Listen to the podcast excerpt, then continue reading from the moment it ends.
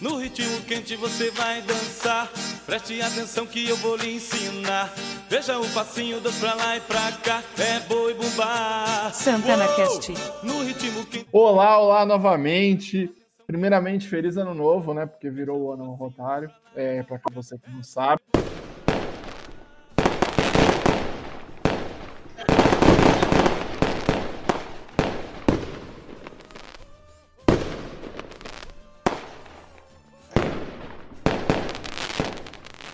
Mas enfim, estamos aqui novamente com mais um Santana Cast. Você que não conhece Santana Cast, Santana Cast é um programa de podcast é, idealizado pelo Rotaract São José Campos Santana.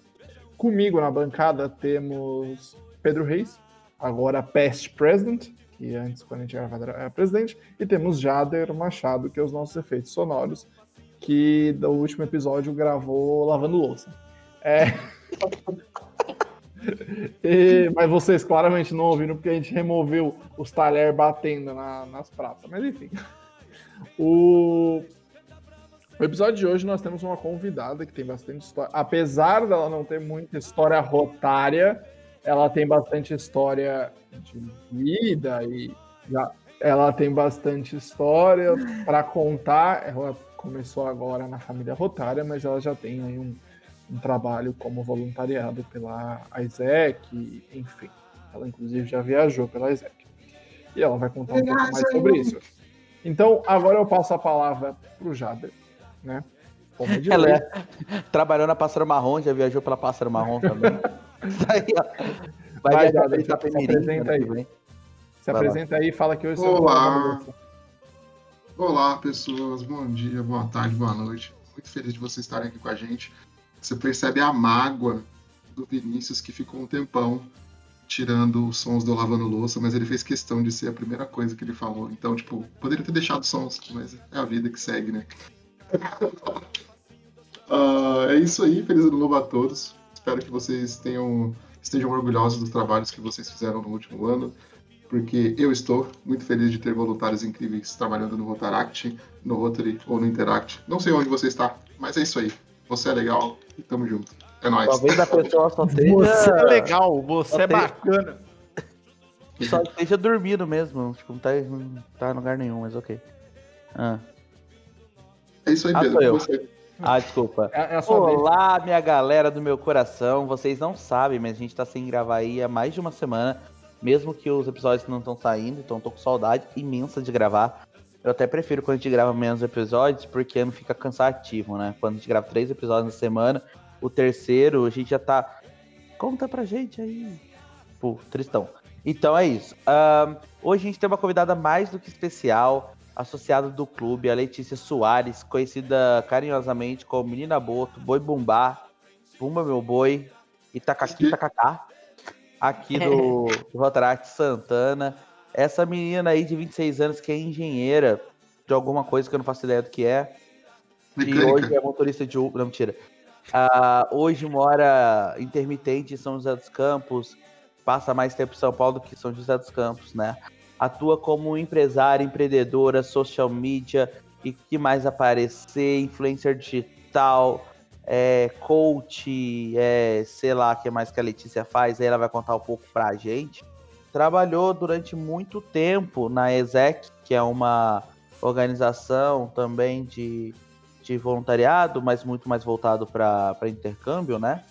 E também ah, já atuou em multinacionais né, na, na área profissional, principalmente lá em Manaus. Afinal, lá tem o Polo Industrial de Manaus e a Letícia pescava. Então é isso. É, com vocês, a Letícia. Conta um pouco pra gente, Letícia, quem é você? Letícia por Letícia. Faz sua descrição melhor do que eu, porque dessa vez eu caprichei. Cadê, cadê as palmas Porra. entrando aí? Ê, Nope. É assim, quando, antes de você entrar, eu falo, Hey, Isaac!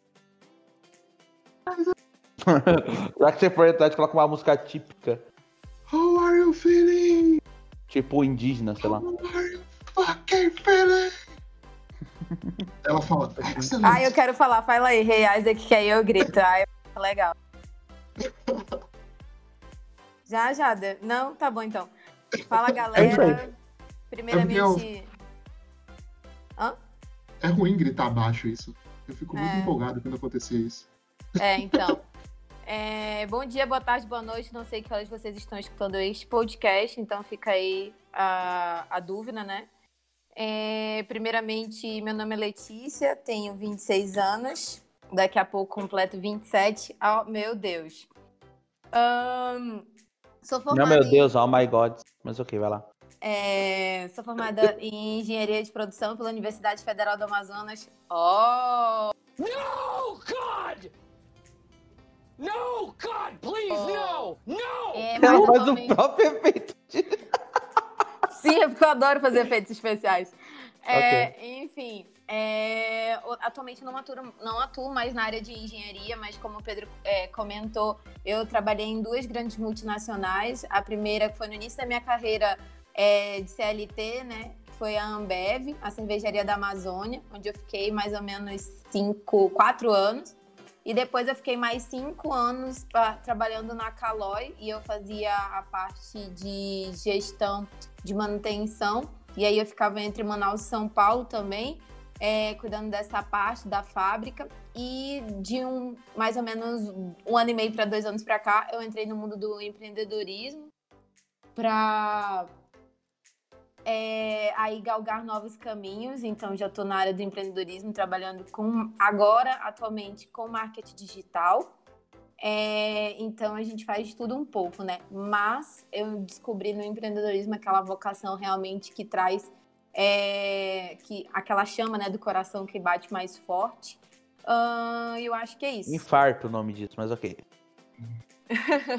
é, Nossa, pode ser também. É, mas é isso, é bem meio de propósito mesmo. Legal, Lê. Conta um pouquinho pra gente, né? Você tava. Vamos começar lá do começo. Menina Letícia, Manaus, 85 graus, canoa. Vim Tipo pra São isso. Paulo buscar a vida. Legal. É, E aí, quando tu chegou pra cá, Lê, é, você nos conheceu. Você se recorda como foi? Eu lembro dessa história, acho essa história super legal. Primeira vez que Sim. você conheceu o Rotary e tal. É, então, é, eu vim de. Ma- Eu nasci e criada naquela terra maravilhosa, né? Morei 25 anos em Manaus e a família do, da por parte do meu pai é do Vale do Paraíba. E eu sempre vinha, quando eu era menor, para São Paulo e tudo mais, para visitar meus avós, meus tios e parentes e tudo mais. E aí, quando eu decidi expandir a questão do empreendedorismo, aprender mais, estudar mais, eu decidi vir para São José é, para ter esse contato maior, porque todos os cursos que eu queria fazer, tudo que eu queria fazer da minha empresa e crescer eram nessa região. E aí eu vim para São José, conhecendo um total de zero pessoas. E aí, nessa, enquanto eu estava procurando apartamento e essas coisas, eu conheci a Brisa, que é do, do Rotary. É, e aí ela falou assim: ah, vamos conhecer mais gente e tal, não sei o quê. E aí foi muito engraçado, porque ela me convidou para uma reunião do Rotary. É, eu já tinha ouvido falar do Rotary lá em Manaus, mas é, como vocês comentaram, depois eu posso contar um pouco da minha trajetória dentro da ESEC. Mas é, eu optei por fazer parte do voluntariado através da ESEC na época da faculdade. E aí ela falou assim: não, vamos lá conhecer o Rotary e tudo mais. Quando eu cheguei na reunião do Rotary, a primeira coisa que eu vi foi muitos senhores acima de 65 anos e a Brisa não estava lá. E aí eu fiquei meio perdida. E aí eu encontrei com é, a Toninha e o Nicolas, é, que é do, do Rotarate Sul, né? Não Sul, não Isso. sei. Isso. E aí ele falou assim: não, vamos lá conhecer a galera e tal do Rotary, que é sábado de manhã. E tem uma galerinha lá que é da, da nossa faixa etária aqui, né? 25, 26, 27 anos. Aí eu aí passou uma semana e aí ele me deu contato, trocou contato. E aí eu fui lá na reunião do nada, sem conhecer ninguém, disse assim: ah, vou participar desse negócio aqui, que é o que tem, né? Então aí eu queria conhecer mais, porque eu sempre acreditei no voluntariado como uma forma de você entregar mais do que você pode para a sociedade.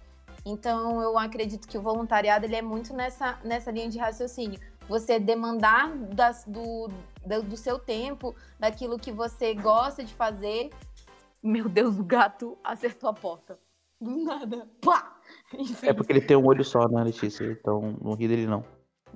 Não, ele já tem dois olhos agora. Enfim. Ah. E eu acredito muito que o voluntariado é você se doar pelo próximo em prol de, de algo maior do que só você mesmo, entendeu?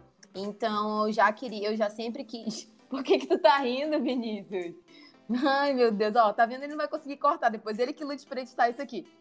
Enfim, em resumo, é isso aí. Eu acredito muito no, no voluntariado por esta razão. Maneiro, é isso aí. Eu dei risada porque, tipo, o podcast podia acabar agora, tá ligado? Porque a última pergunta ela já respondeu. Bom, é galera, foi bom, foi muito bom falar com Foi vocês. muito bom, muito obrigado. Essa é a nova novo, novo ano, né? Então a nova versão do Santana Cast, a versão do Santana Cast Pocket. Só pocket, literalmente. São cinco minutos de, de podcast aí pra você ouvir. Muito bom. Mas enfim.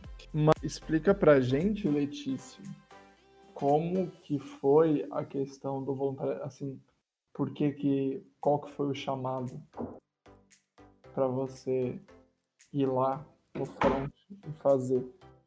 E conta um pouco pra gente como que foi a sua eh, trajetória, porque pelo que eu sei, você tem uma trajetória aí pela ISEC, você chegou a viajar, como que foi toda essa experiência? Traz um pouco pra gente. Então, eu conheci o projetos voluntários, o universo do projeto voluntário, desde a época da igreja, né? A gente sempre fez muita, muita essa parte quando o Vinícius já con- continua rindo, gente, você tá muito engraçado. Então, eu conheci o voluntariado através da igreja, então sempre fiz muito esse negócio, aqueles trabalhos que tinha de quermesse, de você tá lá, ser voluntário pra, tipo, arrecadar dinheiro pra fundos pra igreja e tudo mais. Eu, eu acho que, tipo, como eu falei é, no início, é muito bom quando você doa o seu tempo pra fazer alguma coisa, sendo que você não vai esperar nada em troca, sabe? Você tá fazendo o bem por fazer o bem. E aí, começou nessa época, e aí logo que eu entrei na faculdade, a ESEC, que é a organização é, internacional que faz a troca é, da liderança com outros países, ela estava fazendo um evento promocional na minha faculdade. E eu já tinha um amigo que participava da ESEC e ele sempre me chamava. Ele falava assim: Nossa, você tem que ir, porque lá você vai conseguir desenvolver sua liderança. Tem muitos projetos legais que você pode é, ajudar, tipo, porque a gente fazia a conexão do intercambista que vinha de outro país para a cidade. E esse intercambista trabalhava em uma ONG, uma organização sem fins lucrativos, é, que a gente tinha parceria dentro da cidade. Então tinha o GAC, tinha a Fundação Pestalozzi, que lá em Manaus ela ajudava crianças é, com autismo ou algum tipo de deficiência é, mental na, mais na psicomotora, né, ali. E então tinha vários trabalhos assim. E a, e, a, e a nossa função era ajudar esses intercambistas que vinham de fora na conexão com as crianças ou adolescentes que viviam é, que, naquela, naquela ONG, né? Então foi aí. Eu, então eu conheci na época da faculdade. E aí, para você participar da ESEC, na época, meio que tinha um processo seletivo, porque é, tinha muita gente que queria participar, porque a ESEC era muito conhecida, era muito conhecida lá em Manaus, e ela te abria muitas portas, né? Então, é, quando você colocava no seu currículo ou em qualquer outra coisa, ela, tipo, ela tinha um impacto muito grande, principalmente para trabalhos voluntários. Lá no Polo Industrial de Manaus, eles contam isso como uma atividade extracurricular, tipo, muito forte, entendeu? E aí eu entrei na ESEC em 2012. É, eu tava no segundo ano da tava, é, do primeiro pro segundo ano da faculdade, e eu entrei como membro da organização e tudo mais. E você também poderia é, depois de um tempo, é, fazer intercâmbio pela, pela organização. Que eu fazia o processo inverso. Eu ia para outro país para fazer um projeto voluntário numa ONG de outro país é, para ajudar de alguma forma aquela, aquela região, a, aquela galera lá. E aí foi basicamente isso que aconteceu. E depois do meu intercâmbio, eu me envolvi muito mais com a organização. E aí eu fui vice-presidente de finanças da, da ESEC Manaus depois que eu, é, que eu terminei o cargo de gestão, que lá também é um ano, é, eu fui da ESEC é, na Rússia como gestora de projetos internacionais, onde eu fazia cooperação entre o Brasil e a Rússia. Você e foi na eu- Rússia? Sim, o meu intercâmbio foi na Rússia. Ah, que legal. E aí, como é que É. foi? Foi muito legal. É, Não, detalhes, né? Não, beleza. Eu só vou terminar essa, essa, essa linha de raciocínio. Aí, para finalizar o meu processo, que eu terminei em 2015, eu fiquei de 2012 a 2015 na ESEC. Eu trabalhei na ESEC no Brasil, onde é gestora de gestão de talentos.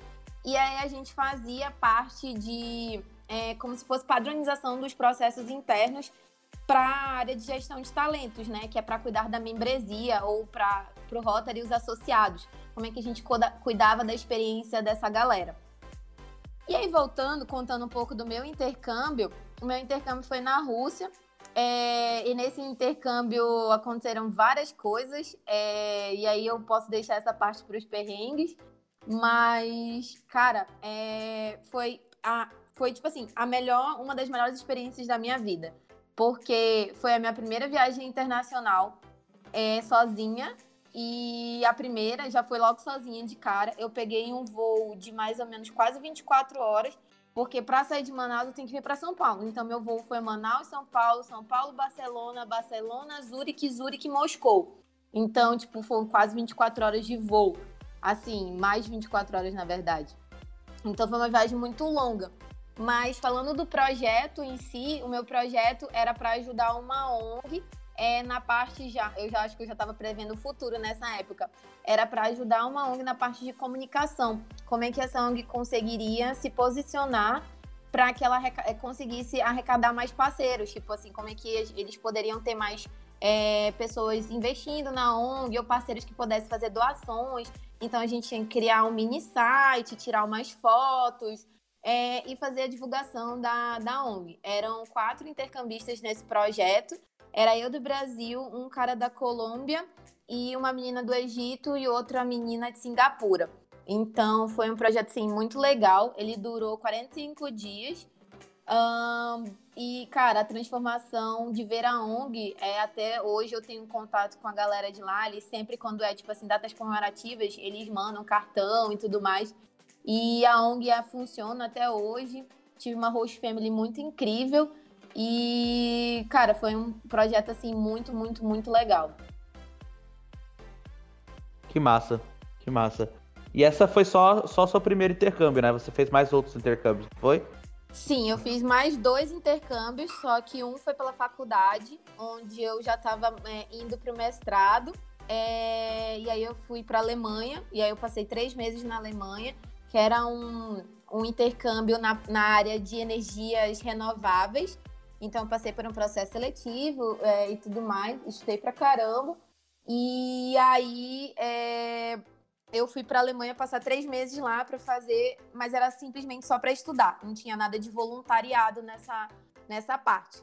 E para eu conseguir entrar para o mestrado, eu fui para o Canadá para fazer a preparação para o TOEFL, que eu acreditava que custo-benefício, eu consegui juntar uma grana através do, de trabalhar e tudo mais no, nos estágios. E aí eu vi que o custo-benefício que Manaus é uma cidade muito cara. Quem, quem pensa que São Paulo, Vale do Paraíba é uma cidade que são lugares caros, Manaus também é muito cara. E lá o estudo é muito caro. Então, aí eu fiz os cálculos, né? Era mais, mais em conta, saía, tipo assim, quase na mesma coisa. Eu ir para o Canadá, pagar para fazer o TOEFL lá, do que estudar em Manaus e fazer lá. Então, aí, esse foi meu terceiro intercâmbio. Então, foram três ao total. Jader? Jader. Esse Jader momento que morreu. o Jader some e não fala nada. Eu, eu tava falando, mas eu tava com o microfone usando pra outro negócio também. Ah, meu, eu gostei muito. Eu, eu- eu gosto muito da IESEC. Foi também a. Foi, uma, foi a primeira ONG que eu fiz trabalho voluntário, tipo assim. é, Eu ia falar, eu- a- a- o que tá vindo na minha cabeça agora é tipo de verdade, mas não seria essa a melhor forma de se expressar. Mas seria um trabalho voluntário focado em profissionalismo, focado em desenvolvimento.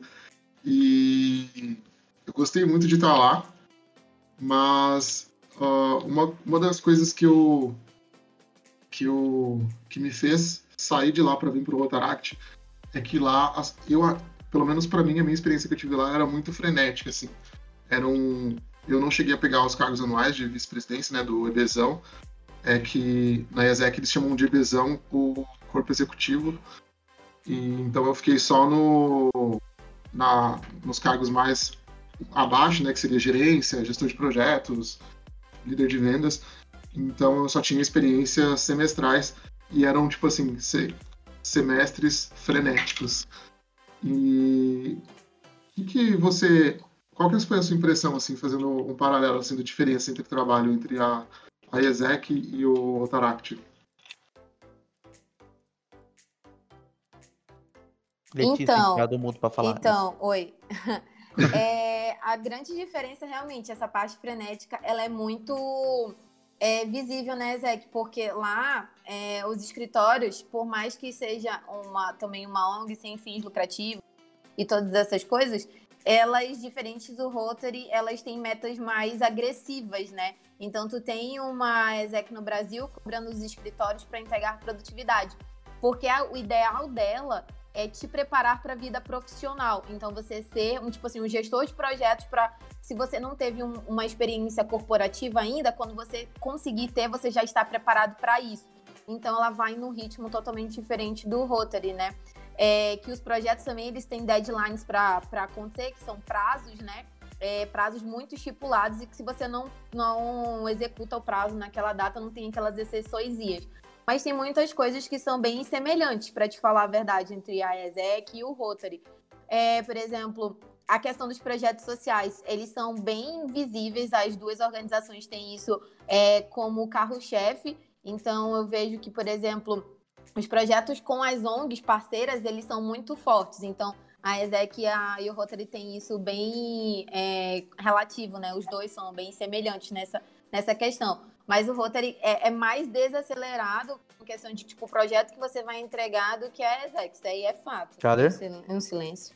É o silêncio, eu ia comentar, mas eu vou deixar o Jader, porque o Jader experimentou a Exec na essência. Eu tive a oportunidade de participar de um projeto com alguns peruanos que estavam aqui no, no Brasil, da, da Exec. A, a ideia é muito boa, né? E, e isso é muito verdade. Eu, eu imagino que seja um pouco mais corrido, um tanto mais corrido também porque são universitários, né? Isso é legal. Você pega pessoas que têm a mesma faixa etária e que estão ali para desenvolvimento profissional muito bacana.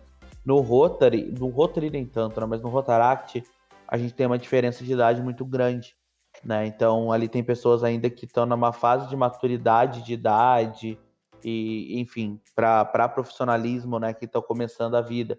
Então você tem que ser muito mais baby steps, né? Pelo é, então, é, lá é de 18 a 30 anos e já tem que estar na faculdade. Por exemplo, se você tem 18 anos e, ok, você ainda não está na faculdade, você não pode fazer parte. Então, o contrato de membresia, ele é mais, ele é mais limitado, né, com relação a isso. Diferente do Rotary, que você consegue fazer com que, tipo, uma pessoa de 27, que já terminou a faculdade, consiga fazer os mesmos projetos que uma pessoa que de 18, que ainda está começando, entendeu? Tem essa, essa diferença bem gritante mesmo. Imagino, imagino sim. E você sentiu muito isso quando você chegou aqui, Lê? A gente, você, tá, você está associado do Santana há não sei quanto tempo, quanto tempo? Um ano? Não fez um ano ainda, né? Não, vai fazer um ano em setembro. Acho que eu cheguei, eu mudei para São José dia 29 de julho. Uh, mas no Santana eu fui já no final de agosto, mais ou menos. Boa. É, quando você chegou, você viu ali que a gente era bem mais bagunceiro e etc, né? Teve essas diferenças, principalmente com a Ezek, etc. Mas o que de mais legal você você encontrou no, no Santana que fez você ficar, escolher e, e acompanhar?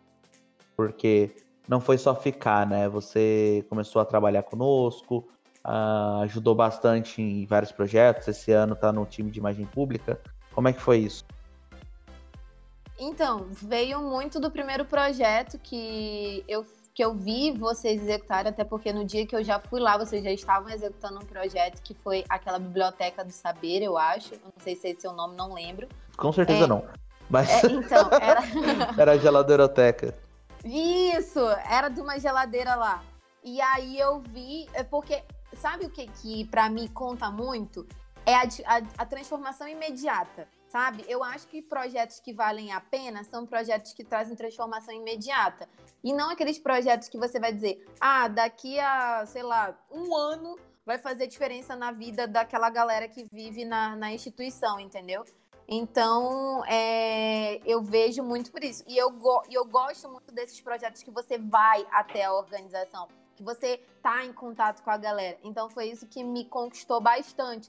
Porque quando eu trabalhava na ESEC, eu, não, eu nunca tive. Não é que eu nunca tive oportunidade, mas os projetos, é, as áreas que eu fiquei, de acordo com o meu perfil organizacional, porque lá tem esse negócio do perfil e tal, é, eu era, eu era mais para a área de back-office, que são as áreas de suporte. Então, eu sempre trabalhei muito com gestão de pessoas, trabalhei muito com finanças, tanto é que eu fui vice-presidente de finanças.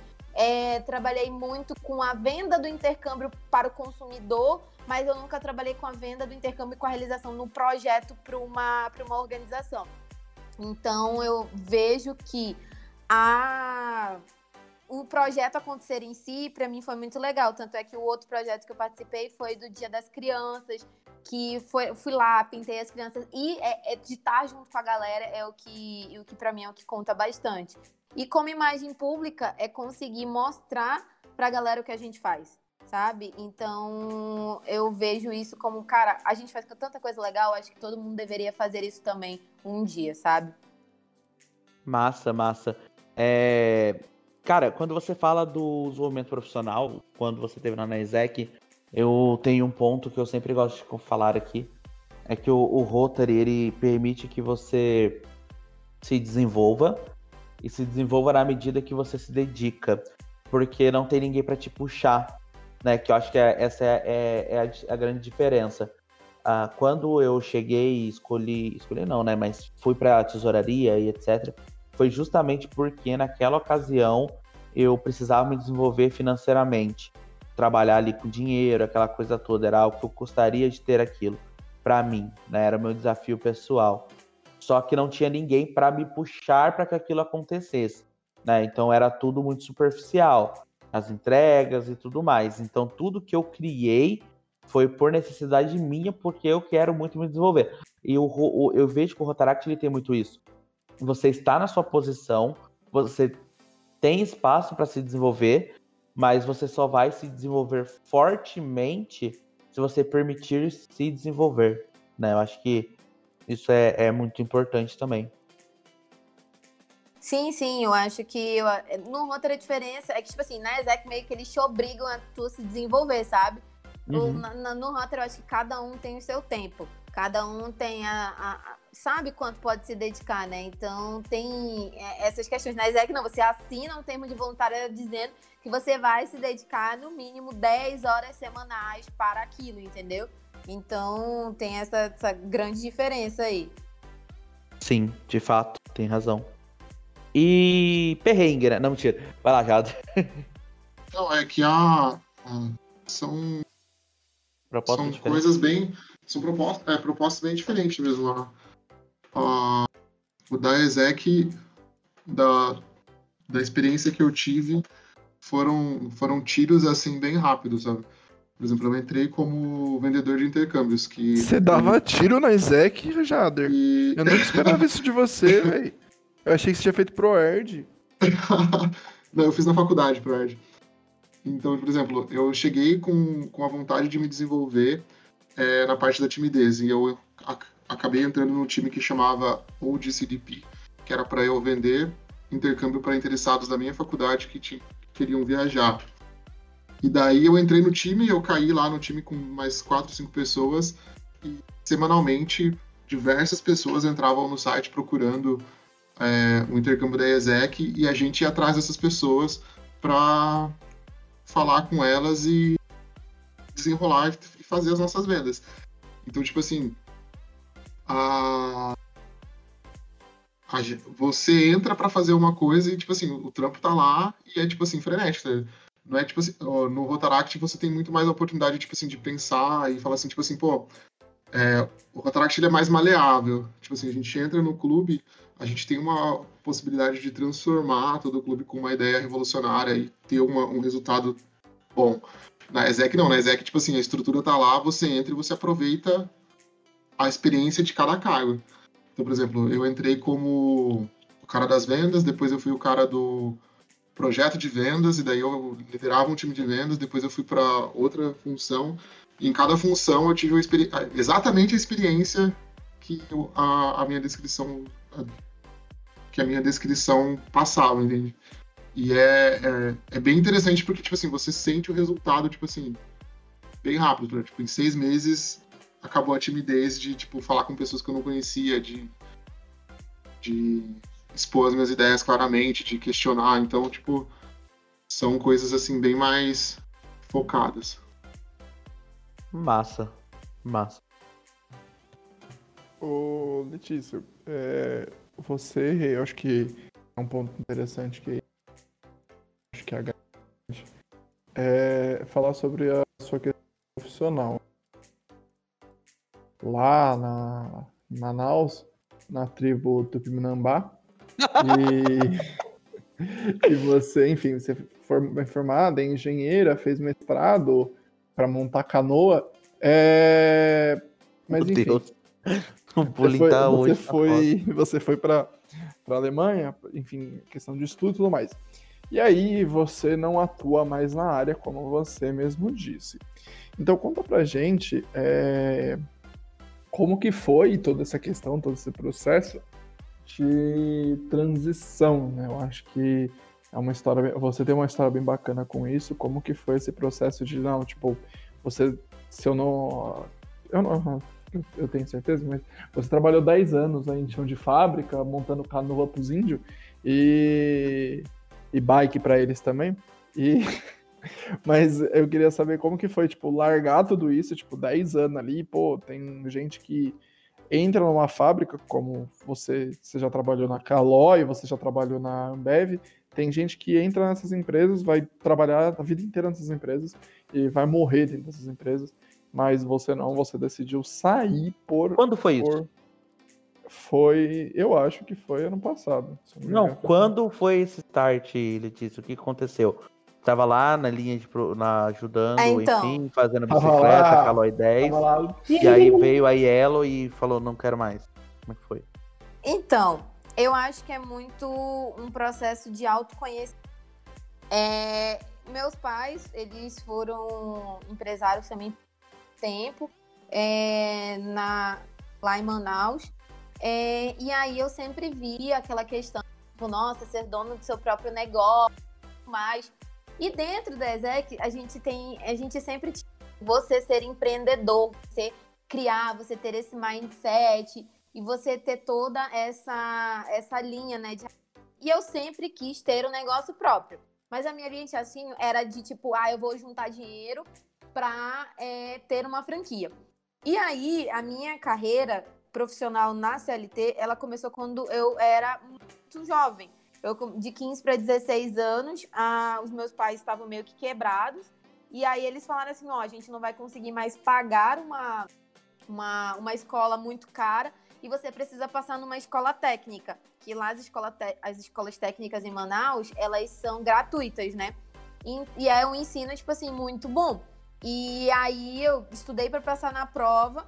É, nunca, nunca fui uma pessoa CDF, essas coisas. Nunca foi, nunca foi, tipo assim, nunca fui a 01 da turma, nunca fui a número 1. Mas eu era uma pessoa, sou uma pessoa muito esforçada. Então, tipo assim, quando eu quero fazer alguma coisa, eu sei que aquilo depende de mim, eu vou lá e estudo. Tanto é que eram 80 vagas para, para entrar na escola técnica e eu passei em 79 então, para vocês verem que foi, tipo assim, na régua. É, então, nunca fui a CDF, assim, nada do gênero. E aí, quando você é, tá para formar lá na, na, no ensino médio técnico, você é obrigado a fazer estágio numa empresa. É, e aí eles te encaminham e tudo mais. E aí eu fui atrás, eu lá com a minha mochilinha uh, de canoa, como diz o Vinícius, é, atrás do meu estágio, né? Eu falei assim, nossa, preciso arranjar um estágio porque eu quero ter dinheiro.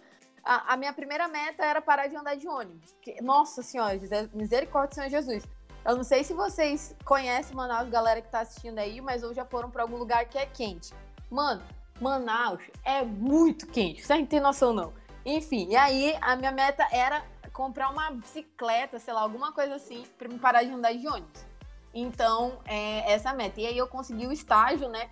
E aí eu juntei meus dinheirinhos e a minha mãe me deu mais uns dinheirinhos. E aí eu comprei um carrinho que eu suava, suava mais dentro do carro do que fora, porque ele não tinha ar-condicionado. E, e aí eu comecei a carreira profissional. Só que eu sou uma pessoa muito inconformada. Então, vendo, lendo bastante, é, eu li aquele livro Os Segredos da Mente Milionária e também li é, Pai Rico, Pai Pobre, que aconselho todo mundo a ler esses livros. Então, um amigo me deu esses livros e foi quando começou a destravar a questão da mente para empreendedorismo, que eu posso ser aquilo que eu quero ser, fazendo aquilo que eu gosto de fazer. E na metade da minha faculdade, eu já estava, tipo assim, no último ano da faculdade, escrevendo o TCC, que foi quando eu fui pro, pro meu segundo intercâmbio, que eu vi que eu não queria mais trabalhar para uma fábrica. Eu estava cansada de ver os mesmos problemas acontecerem, as pessoas te falarem as mesmas coisas, passava ano e entrava ano e, e não mudava, não tinha uma mudança significativa. E por mais que eu quisesse implementar as mudanças, a gente é travado por N fatores que existem dentro do mundo corporativo, né? Porque a empresa ela visa lucro. Então, a gente queria melhores condições de trabalho, queria isso, queria aquilo e a gente não conseguia fazer. E eu pensava muito nisso. E tipo assim, cara, por que, que as pessoas elas têm tanto medo de ser donas do seu próprio negócio? E aí a chave do empreendedorismo já vinha na minha cabeça há muito tempo. De muito, muito, muito, muito, muito tempo. E aí, é, um amigo meu me apresentou o marketing multinível. E aí ele falou assim: ah, vamos. De alguma forma você tem que ganhar um dinheiro a mais, ter uma renda extra para juntar dinheiro e fazer o que você gosta de fazer. E aí eu falei, beleza. E aí, é, como uma boa vendedora, eu não tenho medo de trabalhar. Eu acho que independente daquilo que você faz, é, se é lavando o chão ou se é trabalhando para uma, sei lá, uma multinacional como CEO daquela empresa, você tem que ter muito orgulho daquilo que você faz. E aí eu fui lá, vamos vender produto. Eu fui lá, vende produto. Nossa, já vendi de tudo que deu para vender, a gente já vendeu. Então, vou vender produto e vou ver como é que funciona realmente uma empresa. E aí foi quando, e quando eu cheguei em São José no ano passado, eu falei assim, eu preciso pegar esse produto e escalar ele. E aí foi quando eu comecei a estudar mais sobre escalar produto, comprei cursos como o do Thiago Nigro, que é o Código da Riqueza, e eu queria expandir isso, né? Eu falava assim, nossa, eu preciso escalar o meu produto. E aí foi quando eu comecei a usar a internet, é, as redes sociais, para expandir, expandir esse produto. Só que eu dava muita técnica para a galera e não cobrava nada por uhum. isso. Eu só queria vender realmente o meu produto. E aí veio uma demanda que eu não estava esperando, que era a demanda de comunicação. É, e aí eu já estava matriculada para fazer uma pós em, em comunicação para trabalhar com as redes sociais melhor. E aí quando veio a pandemia, né? Mas é, eu acho, acho não, eu tenho certeza que eu gosto muito de ensinar as pessoas. E uma das coisas que eu queria fazer com o mestrado era ser professora, que era justamente para que eu acho que conhecimento é uma coisa, eu acho não, tenho certeza que conhecimento é uma coisa que a gente não tira de ninguém, independente de como a pessoa esteja, se ela vai ficar pobre ou se ela vai ficar rica. Se você detém conhecimento, é, você consegue a, alcançar grandes coisas. E eu queria ser professora por causa disso. E aí eu tinha me matriculado na, na pós de comunicação para melhorar isso e trabalhar com as redes sociais. E aí eu, no ano passado, é, dezembro do ano passado, apliquei o meu método lá em Manaus com pessoas que eu conhecia. É, e falei assim: vamos ver se o negócio dá certo na área de comunicação. Se deu certo com os meus produtos, eu vendendo o produto, eu ensinando outras pessoas a fazer isso também com o negócio delas, talvez dê resultado. E aí foi quando eu comecei a aplicar o meu método e aí as coisas começaram a se desenvolver. E aí, com a meu, minha marca pessoal, eu alcancei várias outras pessoas e hoje em dia elas são minhas clientes na área de comunicação. Então, deixei de vender um pouco os produtos e trabalhei muito na área de comunicação como empreendedora digital, que é fazer com que as pessoas que tenham a sua própria marca, elas entendam que elas consigam expandir e ter impacto com a marca delas também através das redes sociais. E aí eu venho trabalhando isso desde o ano de dezembro do ano passado. E é isso. Pô, legal, isso é muito maneiro. E você teve. Qual foi. Você teve choques assim de sair de Manaus e vir para São José? Tipo, a gente é muito estranho. Porque quando a, a gente, tá num é lugar estranho, só, a gente acha. Não, é, quando a gente tá num lugar, a gente acha que. a gente faz tudo normal, né? Mas tem muita coisa diferente que, que, outro, que é feito de forma diferente em outros lugares. Você teve algum choque de cultura assim? Cara, eu acho que o choque de cultura maior foi até positivo, porque eu achava que as pessoas elas não fossem tão receptivas quanto foram comigo quando eu cheguei em São José. Ela é tipo assim, cara, todo mundo me, viu um sotaque, né? E falava assim, nossa, de onde você é e tal, não sei o quê. Aí eu falava de, ah, eu sou de Manaus, isso é massa, mano. Aí, eu falava, aí elas falavam assim, caraca, mas é muito longe, né? Aí eu falava, é longe. Aí perguntava como é que eu vi, se tinha avião, se eu tinha que vir. Mano, aí tinha que contar toda a história, né? Que por mais que nós vivamos no mesmo país, a gente tem. É, a, a, a, galera aqui do, do Sudeste, ela tem uma visão totalmente distorcida do que é Manaus, né? Então, a, gente, a galera acha que lá não tem asfalto, que meu bicho de estimação é um macaco. Nossa é, senhora. E assim sucessivamente. Isso daí não é Então- todo mundo, não. Isso daí é só o Jader e o Vinícius mesmo. Então, é. então, tem muitas dessas coisas, assim, né? Então, eu tinha que realmente, tipo, lidar com isso, mas eu sou super de boa com relação a isso. É, E eu acho que, tipo assim, foi bem positiva. Eu não ti- ah, E clima também, né? Que Manaus é muito quente, que é muito frio. Mas como eu já tinha viajado, então eu não senti tanto. Ahn, E eu acho que a acessibilidade foi uma coisa que me é, me surpreendeu positivamente. Então, tipo, rapidinho você tá em São Paulo, rapidinho você tá em outro lugar e assim sucessivamente. Lá em Manaus, pra você sair de lá, você só sai de barco ou de avião, né? E, tipo, avião é muito caro e barco pra você sair de Manaus pra Belém, que é onde tem a estrada mais próxima, são quatro dias de barco. Então, acho que isso que me surpreendeu positivamente. Que massa. Que massa. Então. Ah, eu, eu acho que falta o projeto. Ah, você já comentou dos projetos que você gostou mais. Uhum. Você chegou em algum evento com a gente? Ela foi. Eu fui no, no evento que foi lá em. Esqueci o nome da cidade. Volta Redonda. Fui no projeto da cidade de Volta Redonda, que foi. Qual o nome do projeto? Evento. Foi qual foi o nome do evento? O evento foi o Fórum e o projeto foi o. Santana Performance, que a gente falou com, a, com o pessoal da, do Duque de Caxias, não é? Não, esse dela não foi, não, querido. Ela tá falando do Cidade do Aço. Ela foi no Isso, Seminário é- da Juventude. Foi eh, Seminário da Juventude. Então fui lá em Volta Redonda, no Seminário da Juventude. Foi bem legal. Pena que foi só um, foi só um, um dia, mas a gente tinha outras, outras situações para resolver. Mas é engraçado que comparado com os eventos da ESEC, que são um final de semana inteiro, é, eu achei bem, bem tranquilo, assim, né? Então, é, foi um evento totalmente diferente do que eu já estava acostumada a ir, porque as pessoas, é, os eventos da ESEC são mais longos, são um final de semana inteiro, uma semana inteira. Mas é bem divertido e ver também que outras pessoas de outras localidades, elas também têm a mesma, a mesmo, o mesmo, como posso dizer, Ah, o mesmo espírito, né, de mudança, de, de ajudar as outras pessoas e pra mim isso é bem legal. Boa, boa. Fala. É, como você não tem evento que mais acredito que você tem evento do, da ESEC, conta pra gente o que é um evento da que é diferente, assim, tipo, conta como que é. Você não sabe como que é um evento do Rotaract ainda direito, porque aquele lá foi só um fórum, a gente tem alguns eventos que é mais longos que isso, tipo a Codir, que vai ser online hoje, mas é um final de semana. Mas como que é os eventos da ESEC, enfim, conta aí pra nós. Então, é, existem as conferências locais, que são feitas pelos escritórios nas suas cidades, e tem as conferências é, nacionais, que geralmente escolhem uma cidade, geralmente São Paulo ou Rio de Janeiro, é, para fazer, né? E também, tipo, as conferências locais é um final de semana inteiro. E aí existe o Plan, que é a primeira conferência do ano, que é do planejamento anual. Existe a, a conferência do meio, do meio do semestre, que aí cada escritório chama da forma que, que decidir de acordo com o seu planejamento e direcionamento do, do escritório. E aí tem o Replan e assim.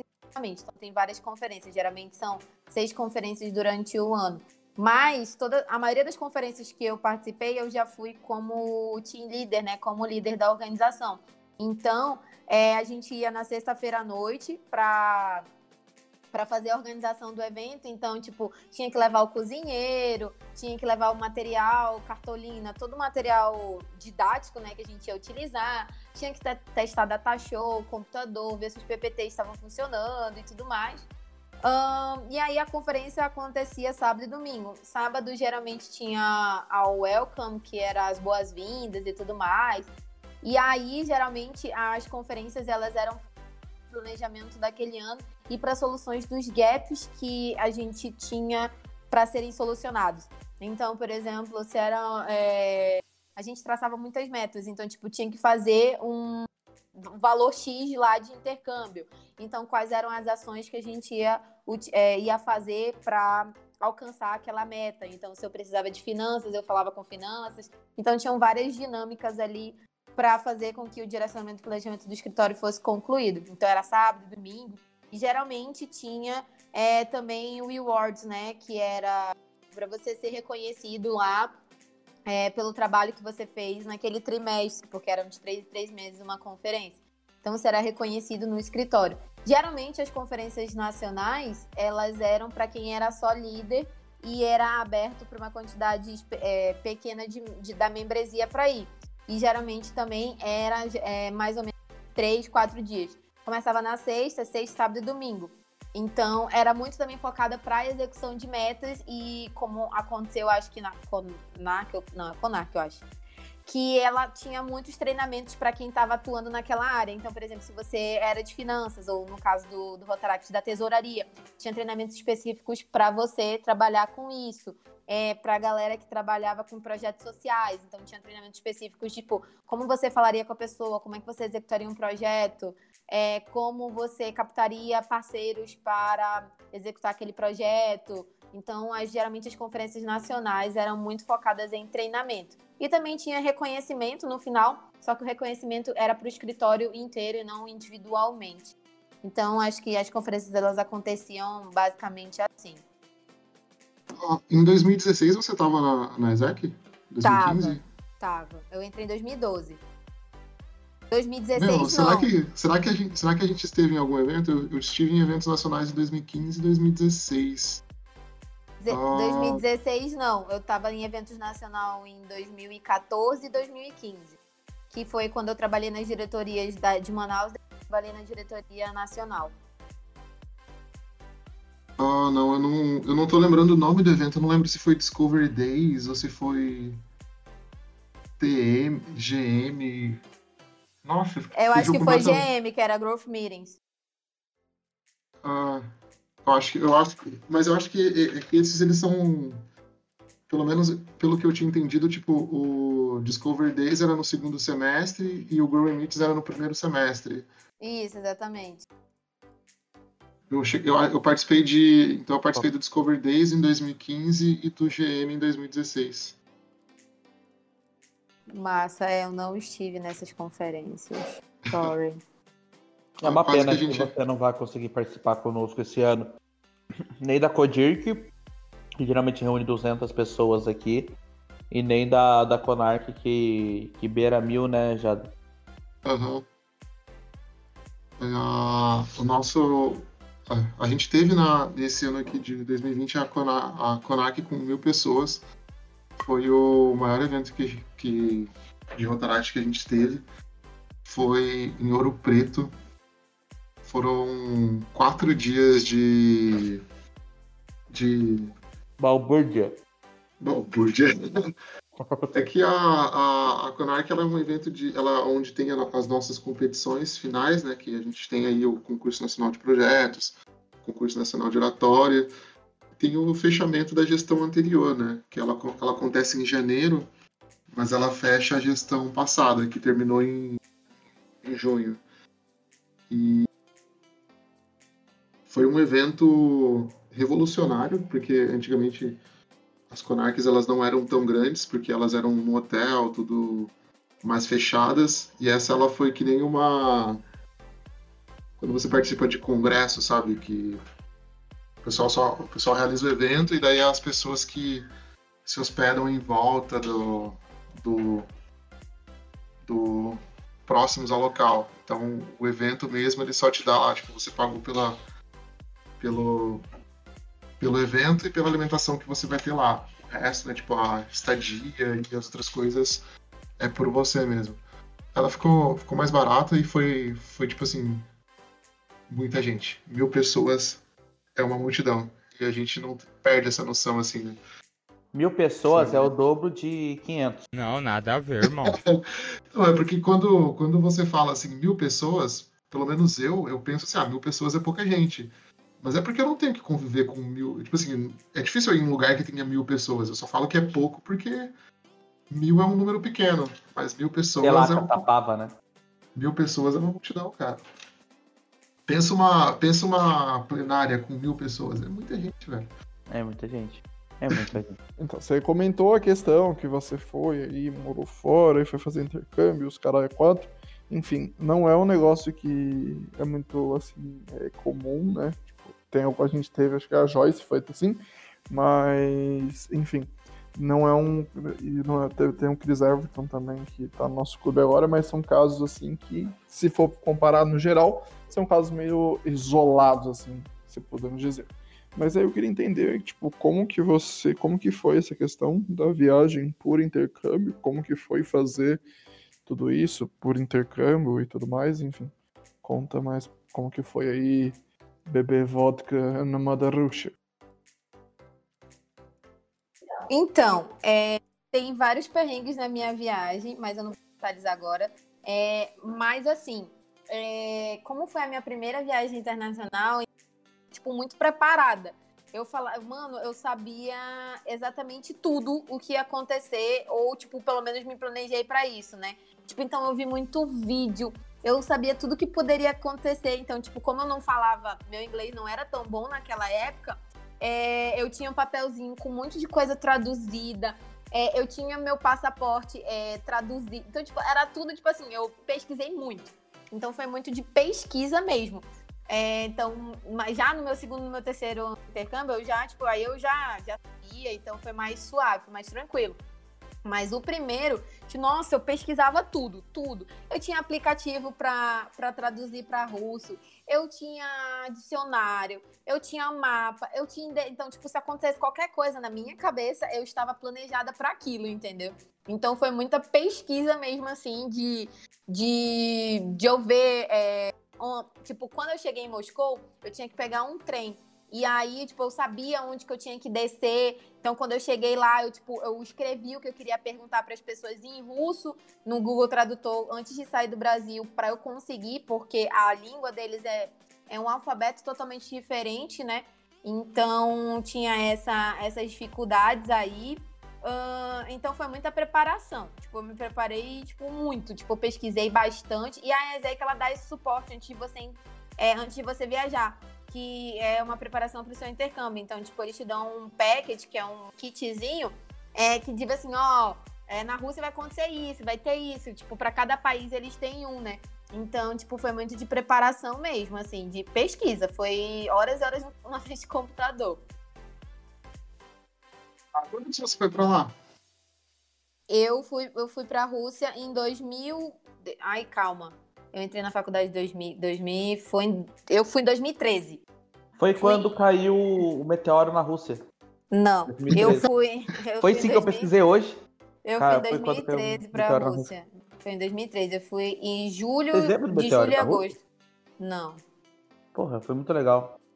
Procura aí, meteoro na Rússia. Desculpa, me empolguei. Então, deixa eu perguntar uma coisa. É... Lê, tá aí? Eu fico no puto vídeo e vou agora. embora, né? Tô, tô aqui, tô aqui, tô aqui. Lê, então você tem um desafio. A gente precisa de um perrengue em cada país que você já morou. No... Aí, Começando- fácil, fácil. Começando na Rússia. Tá, então, como eu falei pra vocês, Hora preparei. do perrengue. Você está no arquivo confidencial. Então, eu me preparei bastante para ir para o meu intercâmbio. Só que nem tudo são flores, nem tudo deu certo, né? E aí foi muito engraçado que, tipo, é, o meu projeto não ia acontecer em Moscou. O meu projeto ia acontecer numa cidade chamada Ufa, que é no meio da Rússia. Então, aquela, né, Lisa desesperada, eu peguei um trem que eram 30 horas de Moscou até essa cidade para economizar 100 dólares é, que eu ia pagar no avião. E ele ia chegar em 40 minutos. Mas enfim, passei 30 horas num trem lá. Aí, beleza, né? Para eu sair do aeroporto para ir para a estação de trem, é, eu tinha que pegar o metrô, tinha que trocar de linha e tudo mais. E lá é muito confuso as linhas. Se aqui em São Paulo é confuso, lá é três vezes mais. Então, tipo, é muito confuso, porque as linhas, além de elas terem a mesma cor, a única coisa que diferencia elas é o símbolo. Então, tipo assim, elas são. A única coisa que diferencia elas são as palavras, e você é um analfabeto na Rússia. Exatamente, tipo isso, saca? Então, eu ficava, mano, não é possível. Aí tá.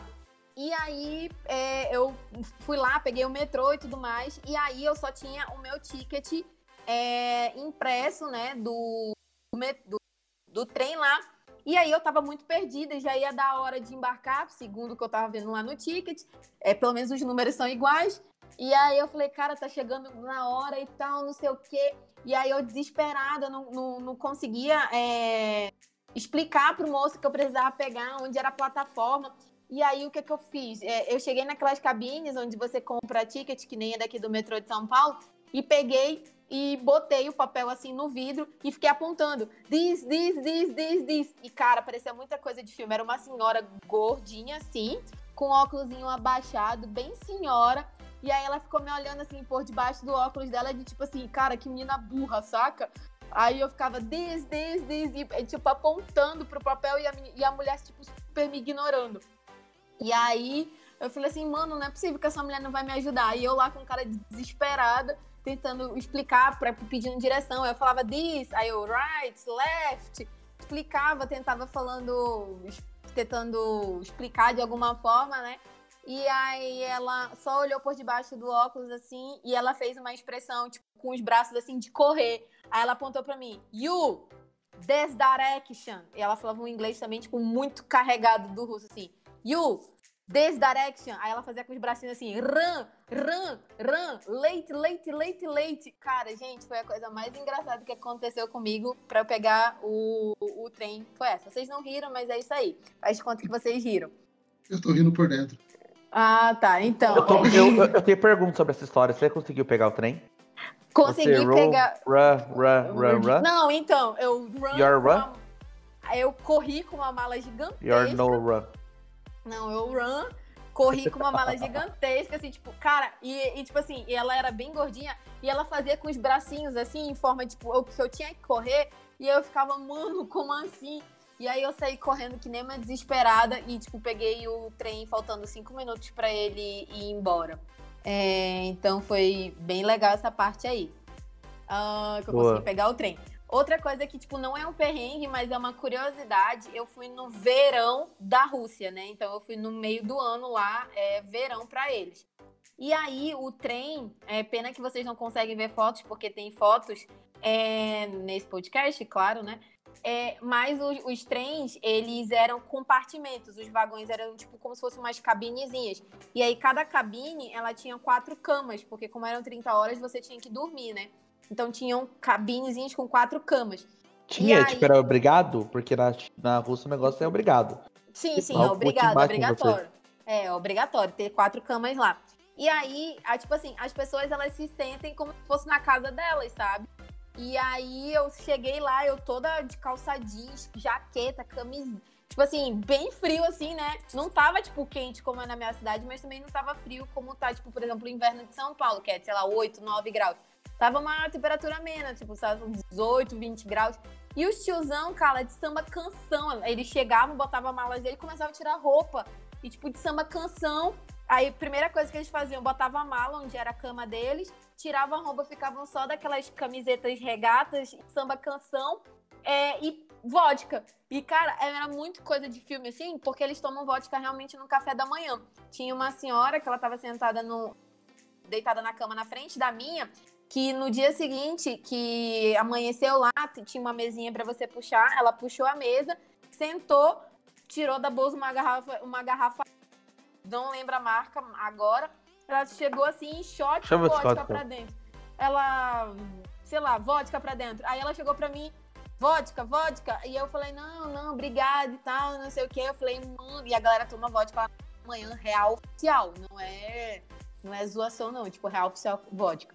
E, tipo assim. Você ofendeu até a 15 geração dela por não aceitar a vodka que ela te ofereceu. É, pois é, era a vodka que a, a avó dela deu a última golada, tá ligado?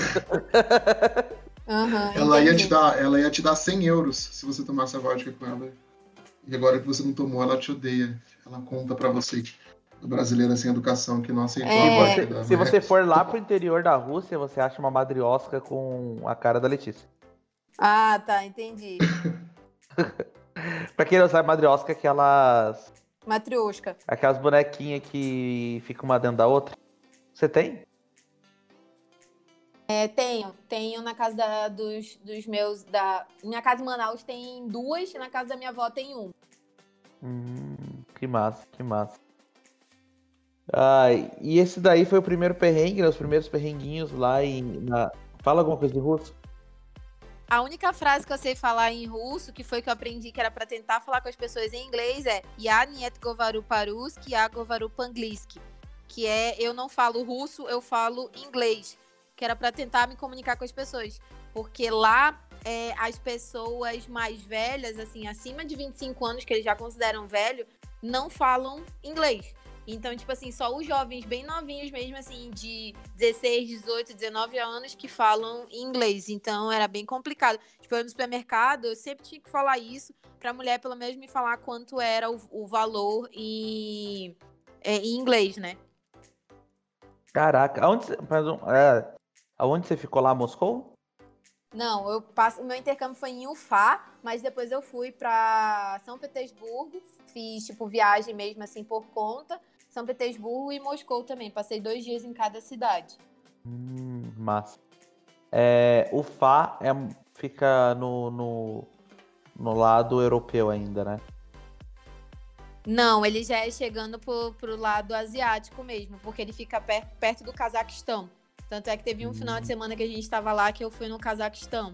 Então ele faz fronteira lá com, com, a, com essa região mais da Ásia. A Rússia é bizarra, né? Eu tenho um amigo que tá lá, ele tá estudando em Moscou e ele tá namorando. tá noivo de uma, de uma moça lá. E. mano, ela é oriental. E aí foi aí que, a gente, que eu fui saber, descobrir que alguma, alguns locais da Rússia, por estar perto da Ásia, eles ainda tem. A galera tem. A galera é mais oriental, né? Ainda.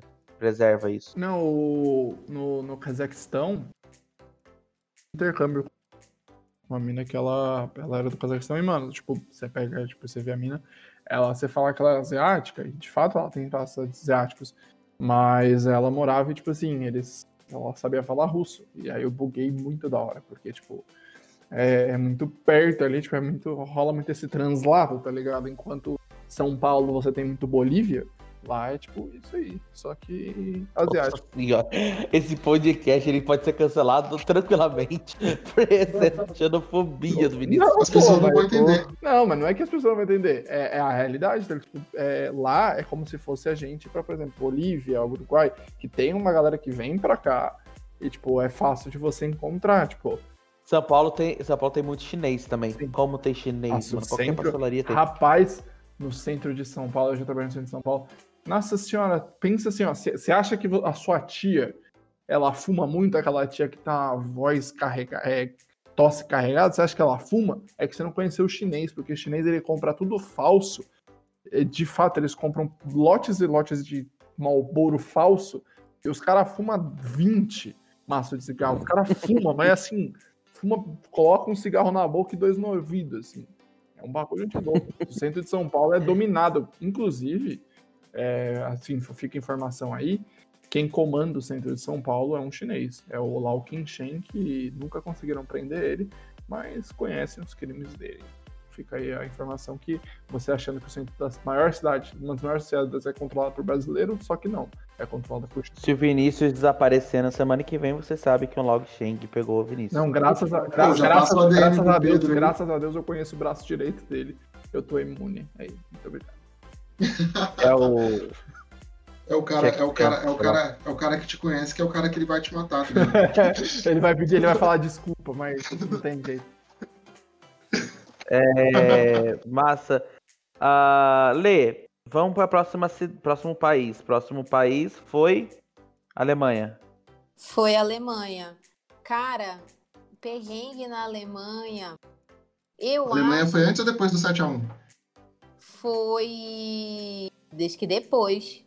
Eu fui Ah, naquela que teve. Eu fui na época que teve a Copa.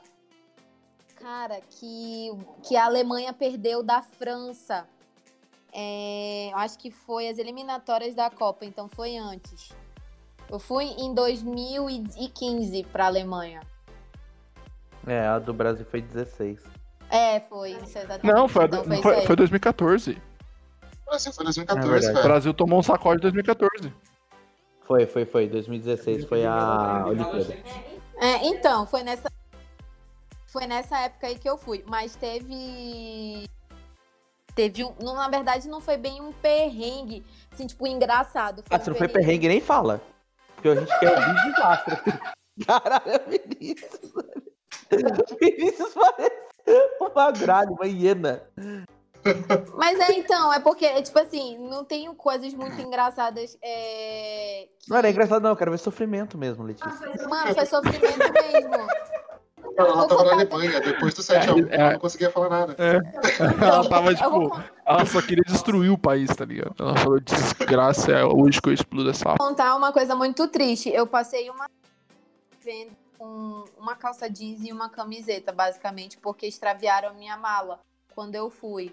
É, tipo, Todo dia um uma 7 vez, a era- 1 diferente. É, Exatamente. O meu voo era Manaus, é, São Paulo, São Paulo, é, Frankfurt. E aí, de Frankfurt para Bonn, eu tinha que pegar, que era a cidade do meu intercâmbio, é, eu tinha que pegar um trem novamente, né? Eu trem. Ah, e aí, na, no voo de São Paulo para Frankfurt, a minha mala maior foi enviada. E aí eles só retornaram com a minha mala é, sete dias depois, que foi pela. Ah, esqueci, aquela. Uma companhia aérea azulzinha que faz Novamente o voos. de- 7 aí. Varg. Azul, Não, gente. Novamente o 7. Foram 7 dias no país que deu 7 a 1. Foda. Meu Deus. Então, é, aí. E o Brasil perdeu em Manaus, né? Aliás, só lembrando aí. Não, mentira. Não, não acho que foi Manaus? Claro que não. Eu só queria falar. É. É, de qualquer forma. Então, aí extraviaram a minha mala. Tipo assim, eu tava, mais uma vez, com dinheiro curto, então eu não ia comprar roupa, sendo que tinha minha mala e que se em cinco dias eles não voltassem com a minha mala, eles tinham que pagar, reembolsar a mala inteira, sabe? Então, tipo, eu passei quase uma semana aí vivendo com jeans e uma camiseta e é isso aí, sobrevivendo. Mas foi esse Você lavava? Você virava, sei lá, as calças, as calcinhas de lado? Como é que foi? É, Era tipo isso. É, tipo assim, eu camisa. faço isso eu- aqui também, mas eu tenho roupa, é porque tá frio mesmo. Eu, é, eu compro camisa, eu comprei viveu uma basicamente como uma europeia mesmo, né? Tipo, mais. É, exatamente. tipo, eu comprei uma camisa a mais, eu lembro. só Que era tipo pra usar uma no dia e lavar outra. Usar uma e ficar lavando assim. E lá, como tem aquecedor, então eu colocava a camisa em cima do aquecedor e, tipo, secava de boa de um dia pro outro, entendeu? Mas foi tipo assim, eu me senti humilhada nesse, nessa época. E aí foi isso. Essa foi o perrengue de, de- da, da Alemanha, que eu perdi a minha mala, minha mala foi extraviada. Mas isso, amigos, fica de lição para que vocês façam seguro. É, a primeira besteira que eu fiz foi não ter seguro quando eu fui, porque eu falei assim, não, fui pra Rússia com seguro. Então, não aconteceu nada, super de boa. E aí, é, vou pra Alemanha aqui, vou passar três meses, que que eu preciso de seguro, né? E aí eu não fiz o seguro e aí minha mala foi extraviada. É, para vocês verem como Deus ele age. Mas ele volta, né? De qualquer forma, a mala volta, né? É, volta. Eles ou tem que te. Ou eles, eles têm que achar a mala e te devolver a mala em até cinco dias úteis. Ou eles têm que te pagar um valor lá, que eles têm estipulado de acordo com a tua, o teu bilhete, para reembolsar o valor da mala. Entendi. Mas foi, tipo, Caraca. o serviço foi. Ah, eu lembro, foi a KLM que foi. Foi a KLM. Então eles conseguiram. E eles também reembolsam que na. Isso é muito importante, todo mundo que faz viagens internacionais saber que por, eu também. Eles tiveram que me reembolsar, porque como eu tinha que pegar o trem e a minha mala foi perdida em Frankfurt, é, eu, tive, eu perdi o trem de Frankfurt para Bonn. Então, porque eu tive que ir lá registrar na companhia aérea, você tem que você tem todo um procedimento para se registrar que sua mala foi extraviada. Então, eu tinha pouco tempo para sair do aeroporto e pegar o trem. E aí esse trem eu perdi. Eles reembolsaram também, tipo assim, a companhia aérea foi, tipo assim, uma das melhores que eu já viajei. Você recuperou a mala? Recuperei a mala e eles reembolsaram o valor do trem, do ticket do trem que eu perdi. Ah, deu tudo certo então. Maravilha. Próximo É, mas país, eu- Canadá? Canadá. É... Não tenho o perrengue de Canadá, mas eu tenho o perrengue do México, serve? Você não tem no Canadá? A gente vai acertar só porque é outro país e porque deve ser difícil ter perrengue no Canadá. Não, não é, mano. Pior que não é. Só O Vinícius, quebrou a... o Vinícius quebrou a perna no Canadá, gente. Quebrou não. Não, mas o Vinícius é especial, né? É, probleminha. realmente. Eu o quebrei, eu quebrei em dois dias de, de intercâmbio. Dois dias de intercâmbio. Não, mas aí você, você quebra a perna no Canadá e a sua família nem vai falir, porque lá a educação é a educação, a saúde é gratuita. Então tá de boa. Gratuita nada, filho. Você não sabe, você não sabe os quatro andares que eu tive que falar pra todo mundo que eu tinha Quando- seguro e eles não podiam me cobrar 400 dólares pela, pelo raio-x e pelo exame e por tudo mais. Teve um. Ah, mas na moral, uma- cara, turista, chega lá e fica a perna, eles têm que cobrar mesmo. Na moral. Porque o otário tem que aprender assim, mano. Tá ligado? Quando eu, quando eu fui pra, pra Nova York, teve um carinha. Excursão de escola. Teve um carinha que ele não quis pôr blusa. Não, calma aí. Ele- Excursão de escola Nova York. Não, eu falo excursão de escola porque, tipo assim, tinha um, tinha um busão com. Era bastante gente de escola. Era a idade de escola. E daí teve um retardado que ele não pôs blusa no aeroporto. E daí, tipo, ele andou numa área livre do aeroporto sem blusa. E daí ele ficou resfriado, porque, tipo assim, a gente foi em fevereiro, fevereiro é o final do inverno. E daí, tipo assim, beleza, tá, tá morrendo, leva pro hospital. Daí, tipo, ele foi pro hospital, sei lá, chegou no hospital 10 da noite, saiu 6 da manhã. E deu, tipo, 14 mil dólares a conta dele. Tipo, muito bizarro. Eu não sei se pagou, eu não sei se ele pagou ou não, porque, tipo, a gente tinha seguro, porque a gente era obrigatório viajar pro seguro, porque era todo mundo menor de idade. Mas eu achei muito bizarro. Tipo, por essas e outras que o Brasil tá aí com, a fronteira fechada. Com os Estados Unidos. É, então. ah, Mas, ó. só pode é... ir se for o ministro.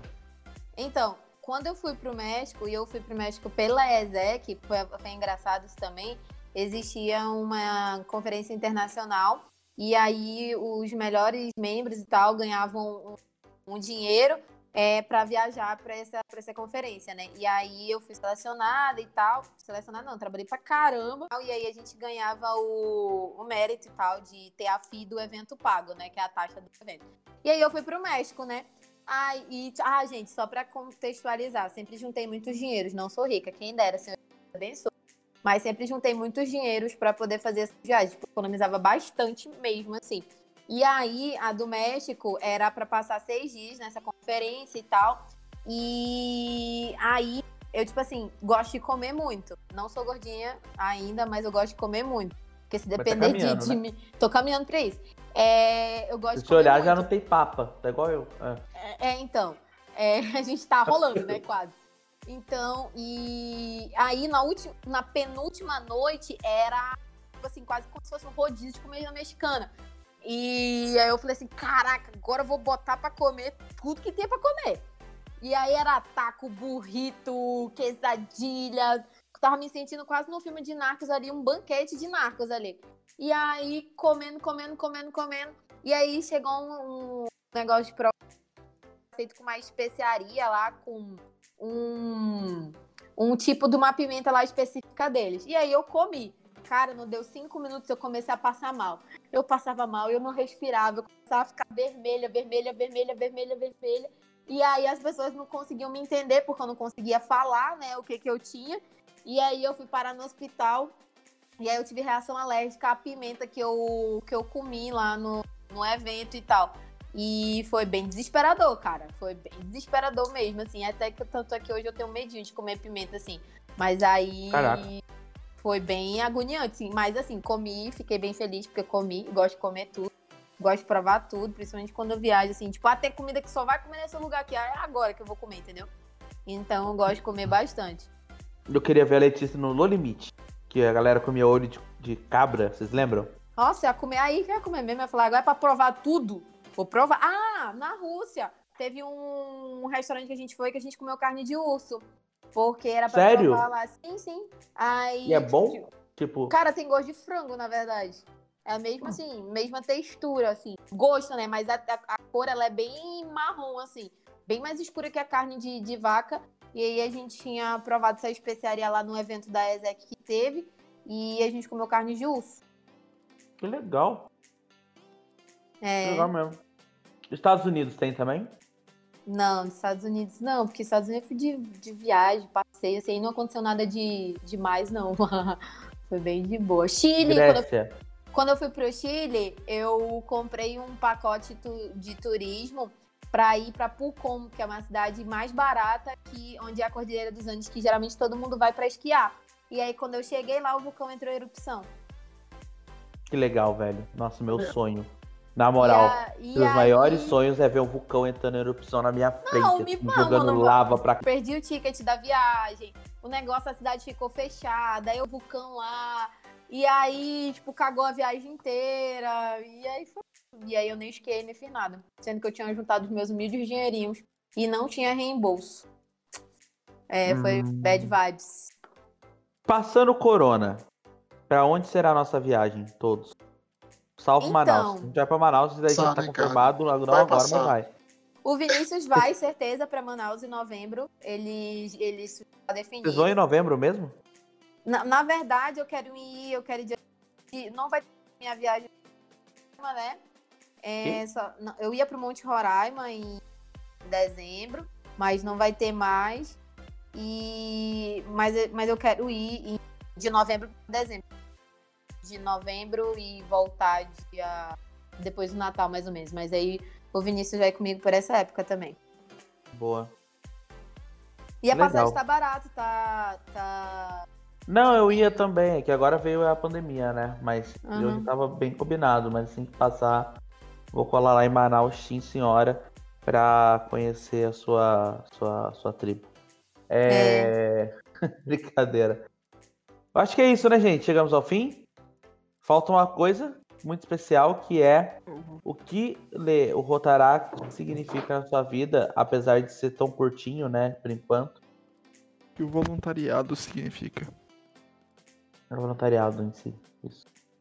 Como eu falei no, no início, eu acho que o voluntariado é você conseguir se doar por uma causa ou por, por uma causa, por alguém, por uma instituição, por algum, por algum motivo, algum propósito que você tenha que seja mais do que só você.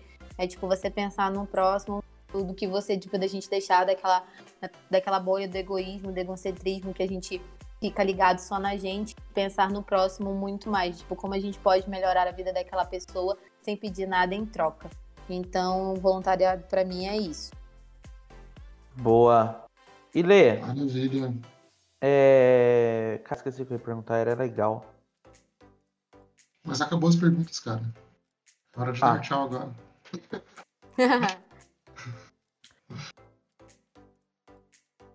Tô aqui esperando vocês. Cri, cri. Lê, então eu quero começar. Eu vou te agradecer muito, não só no Santana Cast, mas também no Santana, né, no, no, no, no Rotaract. É, foi uma grata surpresa, já tive a oportunidade de falar disso com você algumas vezes. É, que bom que você chegou, que bom que você chegou no Santana, que bom que a gente se tornou tão amigo. Pra quem não sabe, não tá escutando, a gente é muito amigo mesmo. Todas as piadas, brincadeiras que a gente fazem aqui, pode soar preconceituoso, mas não é. É, era, era a base da amizade mesmo, assim, e, e- e, enfim, a gente, a gente se Aham. entende, a gente se gosta muito. Então, muito obrigado mesmo por, por ter aparecido. Obrigado por ter trago a gente. É, e é isso. Ah, muito obrigado mesmo. Gratidão Foi- também conversar é, com vocês, por mais que eu não tenha tantas experiências ainda de Rotaract, mas contar um pouco de, de tudo aí pra pra quem quer escutar e se inspirar aí, pra mim é gratificante. Agora o Jadre agradece, pá, né? Ou não? Ah, então. Eu agradeço. ah, Leti, muito, muito feliz de ter você aqui. A gente, a gente não tem muita oportunidade de conversar há muito tempo. Porque eu não bebo e não fico falando bosta? Mentira. É por isso que eu sou amigo dela, porque eu bebo e falo bosta. É que esses três aí são o trio do gin. O trio não, né? A dupla, né? Não sei se o Vinícius bebe gin. Não. Eu guardo meu corpo a Jesus Cristo. Ele bebe quando eu mando ele beber. Nossa. Eu mando. Não, eu bebo só Ai, cerveja meu mesmo, de fato, assim. Eu não gosto muito de destilar. Minha coisa de adolescente. Quando ele beber gin, eu vou mostrar pra vocês. Que ele tá aqui, ó. Tô só Eu, passando pano. eu não concordo que destilado é coisa de adolescente. Não, é que eu, é que eu, eu bebi concordo. muito na minha adolescência e estraguei. Eu, hoje eu é meio ruim. O paladar Paladar, É, paladar não eu- aceita muito bem destilado assim.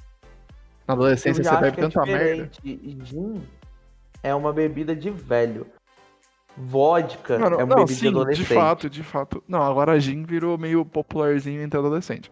Mas de fato, gin é uma coisa de velho, porque, porra, você pegava filme dos anos 80, os caras. É que eu não gosto de adolescente, então eu não sei Os o que eles caras. estão Os fazendo. cara, os cara. Nos anos 80, filme dos anos 80, os caras pediam gin tônica, tipo. É, tipo, é, faz- é bebida de velho. E tipo assim, o filme se passava na década Eu de não sei 60, se. tá ligado? É tipo. Mas enfim. Eu não sei se é modinha agora mesmo, mas tipo, sei lá, eu não lembro de pessoas bebendo gin quando eu bebia. Sim, mano, tipo, a galera não bebia tanto, mas aí começou, popularizou. Porque adolescente é assim, né, velho? Tipo, adolescente busca bebida barata que tenha teor alcoólico bom e que dê pra beber. Aí começou a aparecer gin barato, ele tipo, faz a mesma coisa com corote, mesma coisa com catuaba. É tudo bebida barata. Que Tem, tem a versão mais barata, tá ligado? Aí a vodka foi caro, aí os caras ah, mudou, aí foi pro gin. Aí, é bebida de velho, mas adolescente bebe hoje, porque é legal. Nossa, que semana- passando assim, parece que a gente tá, tipo, alcoó- ah, alcoólatras anônimos. Tipo isso. Ah, não, a gente é alcoólatra conhecido mesmo. Bêbado, bê- é, antes um bêbado conhecido do que um alcoólatra anônimo. Muito bom. É, na semana que vem, vamos começar o podcast com uma notícia aleatória que a gente encontrar no G1 Fama. Demorou. Demorou. Ai, ai. Que hoje poderia ser Mano, já deu, deu. motorista morre afogado. Não, isso aqui é Nossa pesado. senhora, vai ter uma hora e 14. Mas é isso. Muito obrigado. Muito obrigado, Letícia, por O nome de água faz, manilha- Por- faz manilha se romper. Deixa, eu- deixa, eu- deixa eu dar o tchau aqui. Muito, muito obrigado, Letícia, por participar do nosso programa, por contar suas histórias, seus perrengues e é isso aí. e é isso aí. Muito obrigado. E, Cara, não fala assim do convidado. Ah, e é isso Ninguém aí. Muito obrigado. E eu acabo sempre esquecendo, mas agora eu lembrei. Se quiserem nos achar nas redes sociais, é só procurar. Se quiser achar a Letícia, acha como? Arroba, arroba Leti, L-E-E-T-I, Soares. Sigam nas redes sociais, vamos trabalhar muito aí essas redes sociais. É isso aí, show. É, inclusive os vídeos que tem lá são muito bom, muito bem editado. Obrigada ao meu editor Ao meu? O editor particular aqui, Vinicim, da Quebrada, 67, é, que ele é o cara da edição aqui do meu audiovisual, comanda as paradas dos vídeos aí. Massa demais. Então é isso. Gente, muito obrigado. é isso, muito, muito obrigado. obrigado. Se vocês quiserem achar o nosso clube aí nas redes, caso vocês não tenham achado ainda. Fact São José dos Campos Santana. E tiverem recomendações, enfim. é, estamos aí. Muito obrigado. Até a Falou! próxima. Falou. Tchau, tchau. Hoy no voy a salir, voy a quedarme en la nube donde nadie sube. No vengas a molestar, dicen que está todo mal. Bueno, yo estoy más que bien acá y no te pienso ni mirar ciego. Vamos, repriman la mierda que tienen guardada en el pecho. Traguen y callen esto estar deshecho, parece siempre derecho. Cállenlo, cédenlo, que haga lo que quiera, pero sáquenlo. Y cállenlo, cédenlo, que haga lo que quiera, pero sáquenlo. Ey, háganme caso, o no tienen claro que soy el rey. Háganme caso que soy la ley. Dame mi blister, mi party, yeah.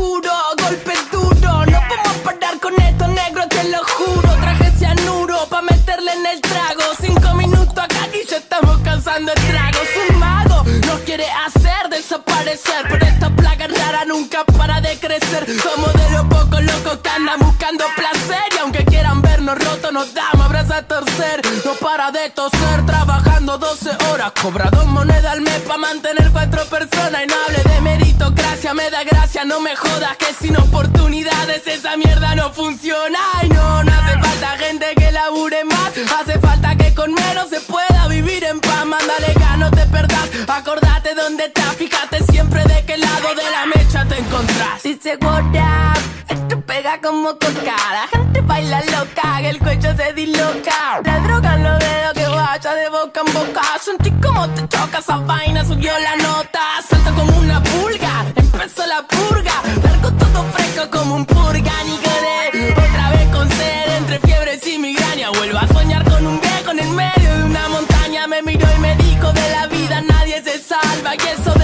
Juventud es solo una actitud del alma. Que virtud extraña, ahora me quema las entrañas. Mi mejor conversación la tuve ayer con una araña. No sé qué hora es, ni me interesa. Acá siempre son 4 y 20 y estamos de la cabeza con simpleza. Birra barata y mala en lata, mala planta santa esa. La que calma el cuerpo y te lo desestresa.